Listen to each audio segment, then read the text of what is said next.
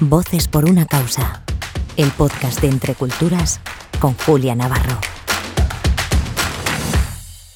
Una semana más les doy la bienvenida a Voces por una causa, el podcast de Entre Culturas, en el que hoy tenemos en el estudio un invitado muy especial, porque se trata de Martín Iberri, que es el nuevo director general de Entre Culturas desde septiembre de 2023, director también de Alboán, organizaciones hermanas que comparten la misma visión, la misma visión también la misma estrategia.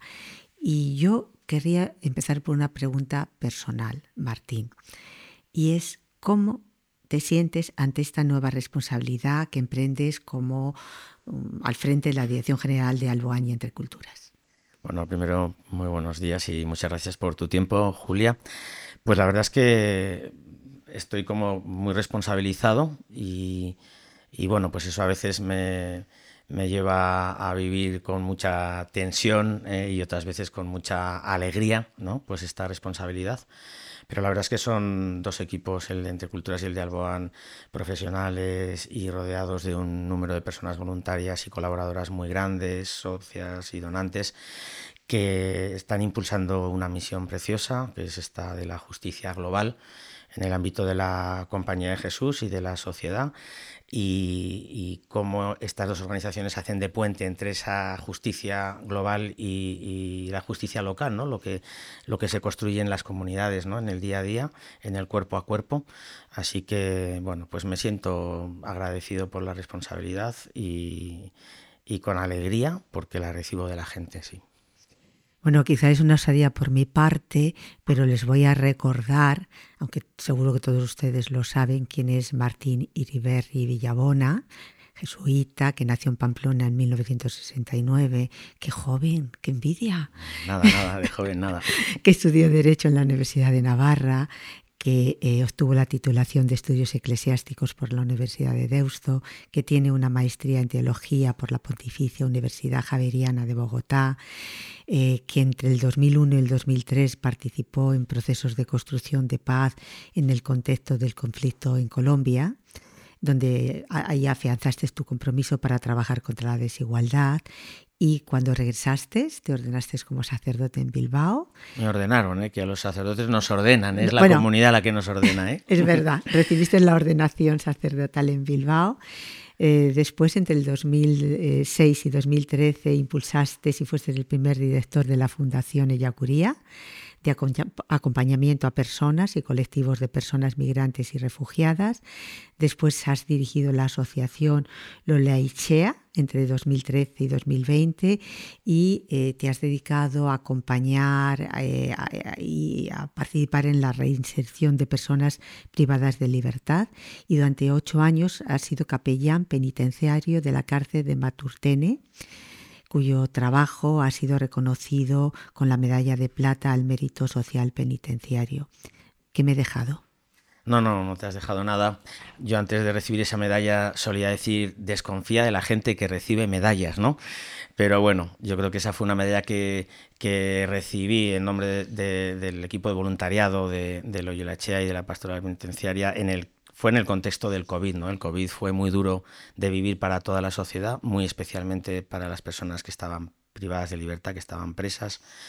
Y bueno, pues en ese contexto la verdad es que, bueno, pues que hubo la oportunidad de, dar un paso adelante y, lo hicimos como, como, grupo de voluntariado y la medalla es para todas esas personas. Bueno, bueno pero de vez, de vez en cuando eso hay que tiene que tener una cara y una voz y, te tocó a ti, yo creo que eso fue muy merecido. Yo te quería preguntar, puesto que cuentas con una amplísima experiencia en el ámbito social, ¿en qué momento decides eh, eh, adoptar ese compromiso con la sociedad y eh, cómo, cómo decides también dirigir tus intereses hacia ese ámbito? Bueno, yo... Mm, o sea, yo creo que no hay un solo momento, pero pues yo vengo de una familia que, bueno, en el final de la dictadura y el comienzo de la transición, pues era una familia eh, pues muy comprometida socialmente. Eh, mi padre también eh, del ámbito de la comunicación. y bueno, pues yo de ahí recibí una parte de, como del interés por lo social. ¿no? Estudié Derecho pensando en, en un espacio como de transformación de la sociedad más estructural aunque luego en realidad la mayor parte de mi tiempo ha sido eh, de trabajo en la intervención social directa con las personas. ¿no? Pero mm, siempre he seguido pensando en que la sociedad se transforma desde abajo, pero que también necesitamos transformar las estructuras. ¿no? Bueno, mm, también para mí fue una referencia a los jesuitas, eh, a los que conocí en Pamplona cuando yo ya estudiaba bachillerato, eh, muy especialmente Yacuría y los, los mártires. Y bueno, toda esa dinámica a mí mm, me llevó como a ir pensando en, eh, bueno, pues que esa transformación social podía tener que ver con mi vida e incluso podía ser como, como la parte más fuerte de mi proyecto de vida, ¿no?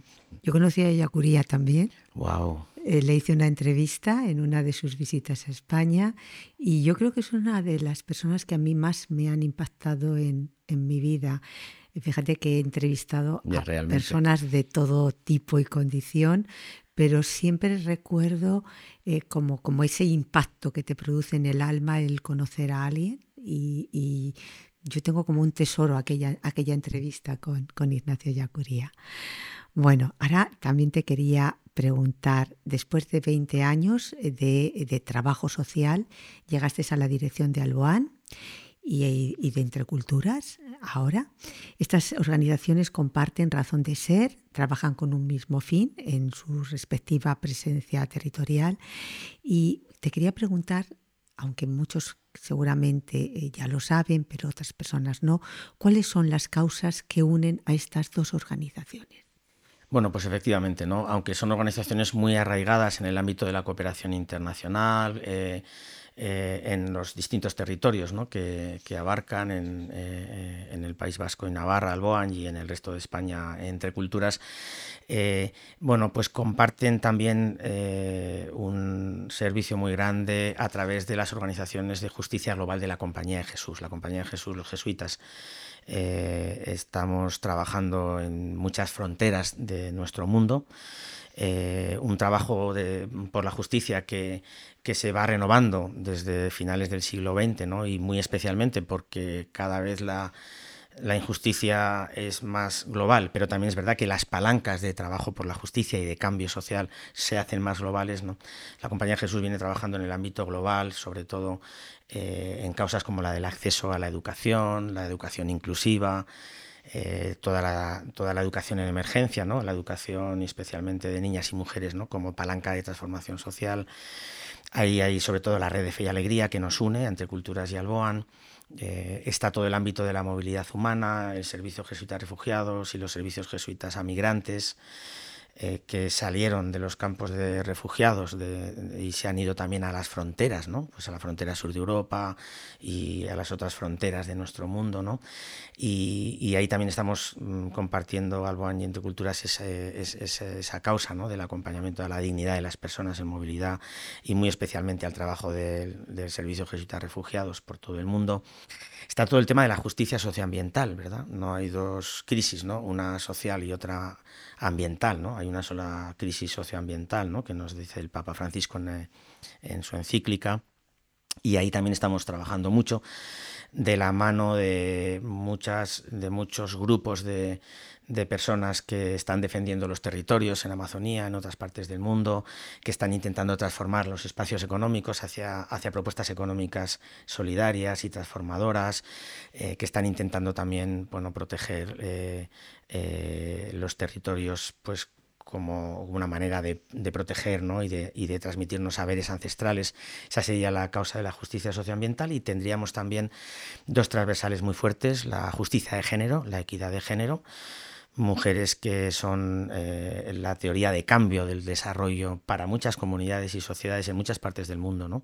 no es una cuestión ideológica, es una cuestión que realmente estamos aprendiendo, ¿no? cómo las mujeres son teoría de cambio, palanca de cambio, ¿no? Eh, para el desarrollo de comunidades y, de pueblos y, y, también para nuestro propio desarrollo ¿no? aquí en nuestros equipos y en, España. Y luego la participación y la ciudadanía. ¿no? Bueno, estos, estos días tenemos malas noticias. ¿no? Eh, eh, cada vez la participación está siendo más difícil en muchos países del mundo, en muchas regiones del mundo. Eh, cada vez a, nuestra, a las lideresas y a los líderes de, de las organizaciones con las que trabajamos en Centroamérica, en India, en, muchos otros países latinoamericanos ¿no? y en algunos países europeos, poco a poco también, pues cada vez el, trabajo de transformación social, la defensa de los derechos humanos, eh, la defensa de los colectivos minoritarios, eh, nos está llevando a situaciones de mucha persecución. ¿eh? Bueno, pues esta sería la última causa que nos une, ¿no? la de la ciudadanía global, la de la participación ciudadana en contextos de mayor déficit democrático en tantas sociedades. Eso es lo que nos une. ¿Y el mayor desafío? Bueno, yo creo que el mayor desafío es mantener la esperanza. Mm, entre Culturas y Alboan no nos gustaría sumarnos a esa mirada cínica de la realidad que diagnostica y diagnostica la realidad y, entonces pues eh, es verdad que hay mucho que denunciar, pero a mí creo que el mayor desafío es qué anunciamos en estas causas, ¿verdad? ¿Qué anunciamos? Porque las personas que están en esas fronteras, nos, es verdad que están sufriendo injusticia, es verdad que se está violando sus derechos, pero es verdad que también están sabiendo cómo hacer para anunciar la vida justa, la vida digna, la vida sostenible, la vida en equidad. Entonces, el gran desafío es en Entre Culturas y Alboan no solo denunciar, no solo diagnosticar, alejarnos de ser cínicos en esa mirada a la realidad, sino ser capaces también de anunciar que el otro mundo posible del que hablamos ya es, ya es real, ya existe, podemos aprender, podemos escalar esas buenas prácticas y sobre todo que eh, es súper necesario. Eh, la educación, en cuanto al derecho universal a una educación de calidad, eh, que es una de las piedras angulares del trabajo entre culturas, ¿Hay avances respecto a la última década o, es muy demasiado optimista decir que ha habido avances? Bueno, eh, no, en Entre Culturas eh, sí que creemos y en Alboan creemos que ha habido avances y de la mano de, nuestra eh, organización hermana de Fe y Alegría hay avances, hay avances en las políticas públicas educativas. Es muy interesante, Fe y Alegría está haciendo avances en la veeduría de esas políticas públicas, es decir, en el control de que esas políticas públicas eh, educativas ¿no? pues sean cada vez más integrales, más inclusivas y de mayor calidad. Eh, está habiendo avances también ¿no? en todo el tema de educación en emergencia, ¿no? pues como eh, las emergencias climáticas, las personas en movilidad forzada, las personas refugiadas, cada vez más reconocen ellas mismas ¿no? y nos ayudan también a nosotras a impulsar la educación en esos contextos. Está todo el tema de la coeducación, ¿verdad? La educación para la equidad, la ecoeducación, una educación para la sostenibilidad. O sea, yo creo que va habiendo muchos avances. También es verdad que mm, las amenazas eh, hacia modelos educativos que sean realidad, realmente transformadores, eh, cada vez van siendo más. ¿no? También es verdad que eh, las estructuras de injusticia mm, están siendo capaces de detectar ¿no? Que estas, estas educaciones transformadoras son su enemigo, ¿no? Y también ahí estamos detectando cada vez mayor persecución y mayor amenaza. Y mayor resistencia, claro. Y mayor resistencia, porque es una educación cada vez más transformadora. ¿no? ¿Qué queda todavía por hacer en este? O sea, ¿qué, qué se puede hacer más? Bueno, en, en Entre Culturas y en Alban es una pregunta que nos hacemos cada día. Yo no hay, no hay día que en conversaciones de pasillos, al terminar las reuniones, incluso después de actividades que realmente nos han salido bien, ¿no? Pero no hay día que no nos hagamos esta pregunta. Estamos haciendo lo más posible, ¿no? A veces el más tiene que ver con, con crecimientos, ¿verdad? Y es verdad que en Entre Culturas y en Alban hemos, bueno, hemos hecho un esfuerzo por crecer simple, pero no, pero no es un crecimiento institucional, es un crecimiento que nos pone al servicio de necesidades cada vez mayores, ¿verdad? Pero también de aprendizajes cada vez mayores. Y luego a veces el crecimiento tiene que ver con la calidad, ¿no? Cómo medimos el impacto de lo que hacemos, cómo aprendemos a ser organizaciones más transformadoras, cómo aprendemos a, a ser organizaciones que sabemos escuchar más, ¿no? Es decir, que todo empieza por acompañar y el acompañar empieza por una escucha, ¿no? Entonces organizaciones que hacen un trabajo de calidad, lo digo con humildad como las nuestras, ¿no? Lo que nos puede ocurrir es que que creamos que tenemos las respuestas, ¿no? Cuando en realidad seguimos teniendo las preguntas, ¿no? Y como te decía antes, las respuestas las tienen las personas y las comunidades que están en estas fronteras, ¿no? Entonces, bueno, ¿qué más se puede hacer? Pues a veces crecer en medición de impacto, crecer en calidad de lo que hacemos, crecer en, en paridad, crecer en, la bidireccionalidad de, de que lo que hacemos lo hacemos escuchando y aprendiendo, ¿verdad? Y no solo proponiendo.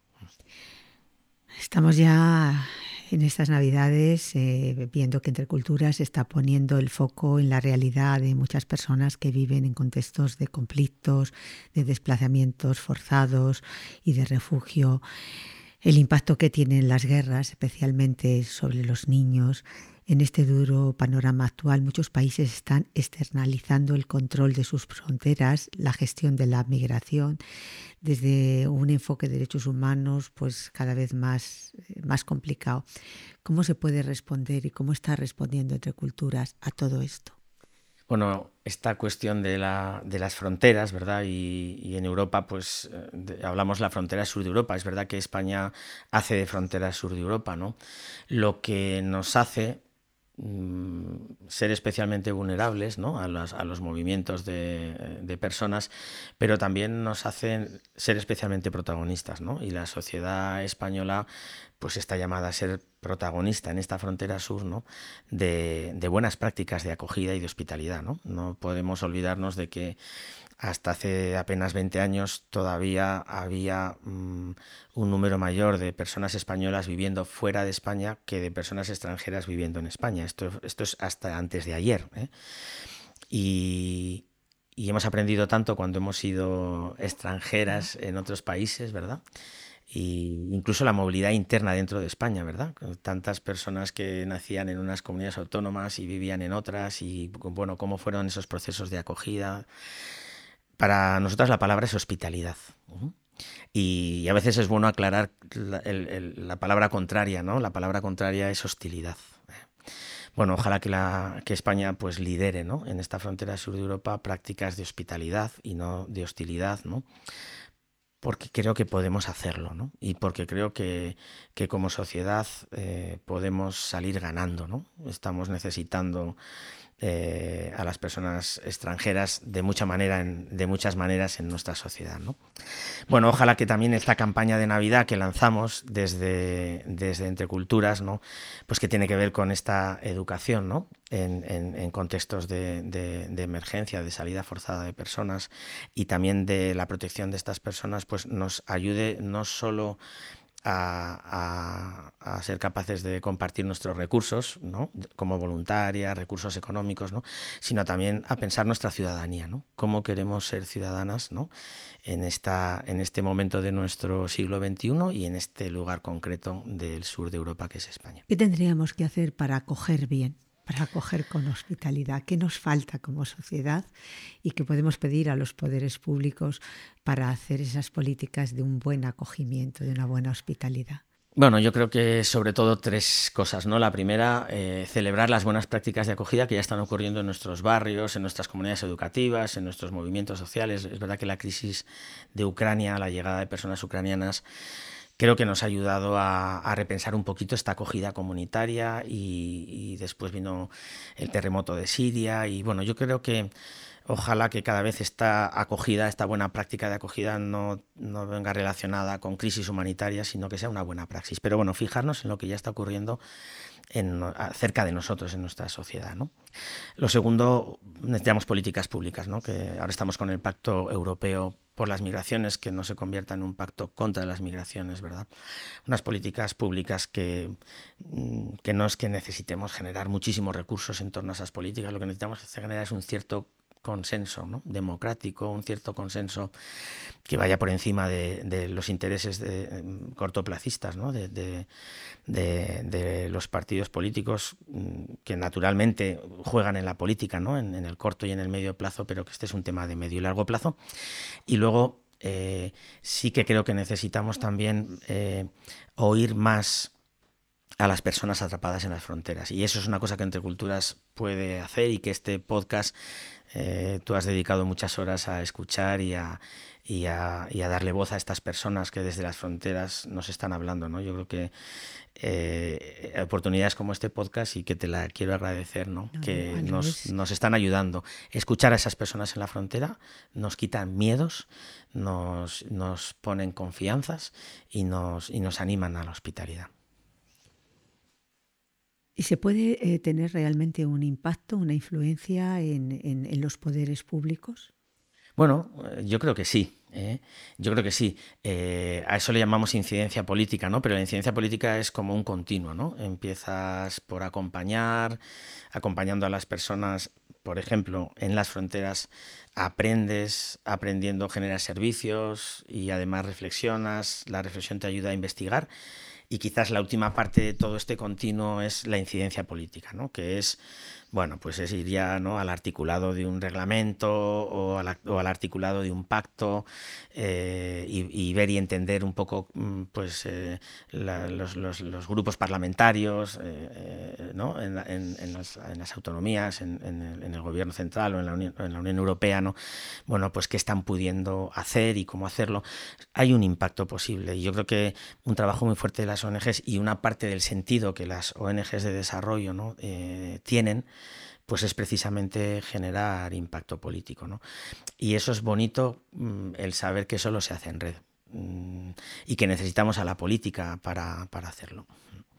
Y ahora una pregunta también un poco personal, ¿qué es lo que más te ilusiona de este nuevo reto, de esta nueva etapa que has iniciado pues dirigiendo entre culturas y Alboán? Bueno, a mí son las personas, las personas son lo que más me ilusionan. Y, cuando yo eh, pues llego aquí a la sede central en Madrid entre culturas o visito las delegaciones eh, por, tantos, eh, por tantas ciudades y, pueblos en España, también en, en el País Vasco, Navarra, con Alboan, mm, encontrarme con las personas voluntarias, trabajadoras, es lo que más me ilusiona. Y, y sentir que somos una especie de comunidad de solidaridad en medio de otras comunidades de solidaridad. ¿no? Este es un, este es un, digamos, como un sentimiento que me, que me que saca de mí bueno pues todo lo que hay dentro verdad eh, y que me sobre todo como que me alinea no me, me, me ayuda a integrar mis capacidades también mis defectos y mis límites, ¿no? Pensar que somos comunidades de solidaridad, una más en, medio de otras muchas. Eh, movimientos sociales, espacios mm, políticos, eh, ámbitos de, trabajo en la sociedad, de iglesia y otros ámbitos. Bueno, ser comunidades de solidaridad y, eso nos hace ser una cadena eh, de solidaridad, de comunidades muy fuerte. Y creo que eso es lo que me ilusiona y, como te digo, es lo que me integra. Estamos a punto de comenzar un, nuevo año. ¿Qué te gustaría que se pudiera conseguir desde Entre Culturas y Alboán en este nuevo año? Bueno, yo mm, eh, hay tantos retos, ¿no? Pero pero estamos dialogando con el Servicio Jesuita Refugiados, ¿no? El Servicio Jesuita Refugiados eh, está haciendo una reflexión estratégica a nivel global, ¿no? De cómo, de cómo colocarse mejor, ¿no? En el ámbito global local. Eh, esta semana estamos recibiendo eh, a, la Junta Federativa de Fe y Alegría Internacional, ¿no? 22 países que trabajan en el ámbito de la educación transformadora aquí en Madrid. Bueno, cómo dialogar con ese movimiento. Ojalá que demos pasos eh, eh, a, favor de las personas migrantes y refugiadas, por ejemplo, en este Pacto Europeo por las Migraciones, especialmente en lo que tiene que ver con la protección de las mujeres en movimiento, mujeres y, menores eh, en movimiento. Me encantaría que, que, pudiéramos solidarizarnos con las personas que están llegando a Canarias en estos últimos meses y que quizás dentro de poco pues lleguen por otros lugares de, nuestra frontera sur a, España. Y luego me encantaría que las personas que participan en, Entre Culturas, eh, pues como voluntarias, como socias, como, como colaboradoras, ¿no? que sientan que Entre Culturas es una, es una casa de esperanza, de participación, eh, que es una casa donde, donde se pueden hacer propuestas y donde, y donde podemos hacer como construcción de, ciudadanía, ¿no? Me encantaría. Ojalá que, ojalá que empezáramos el año así y lo sostuviéramos y lo termináramos igual. Muchas gracias Martín por venir al estudio, por compartir tu experiencia y conocimiento pues, con todas estas personas que, que nos escuchan todas las semanas y gracias a todos ustedes por estar ahí, por escucharnos a lo largo de, todo este año eh, y nos, nos, volvemos a escuchar al, al año que viene. Un abrazo. Voces por una causa, el podcast de Entre Culturas con Julia Navarro.